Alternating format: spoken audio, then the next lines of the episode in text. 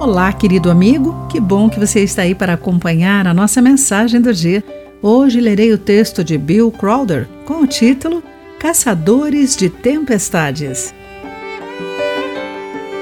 Warren Fadley diz que perseguir tornados parece um gigantesco jogo de xadrez em 3D, jogado ao longo de milhares de quilômetros. Esse caçador de tempestades acrescenta Estar no lugar certo, na hora certa, era uma sinfonia de expectativa e pilotagem enquanto esquivava-me de tudo, desde granizos maiores que um ovo até as tempestades de areia e equipamentos agrícolas lentos e enormes. Essas palavras fazem minhas palmas suarem e o coração bater mais rápido. Admiro a coragem bruta e a fome científica que esses fotojornalistas exibem, recuso-me a me atirar no meio de eventos climáticos potencialmente fatais.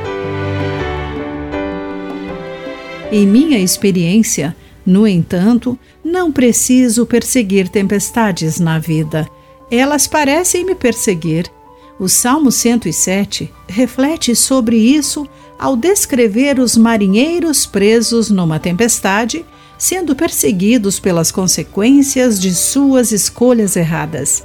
Porém, o salmista diz: Em sua aflição clamaram ao Senhor, e ele os livrou de seus sofrimentos. Acalmou a tempestade e aquietou as ondas. A calmaria os alegrou, e ele os levou ao porto em segurança. Se as tempestades da vida são o resultado de nossa própria criação ou por vivermos nesse mundo decaído, nosso Pai é maior. Quando somos perseguidos por tempestades, somente Ele é capaz de acalmá-las ou de acalmar a tempestade em nosso interior.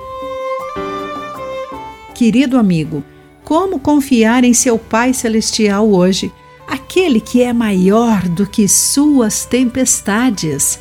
Pense nisso. Aqui foi Clarice Fogaça com a mensagem do dia.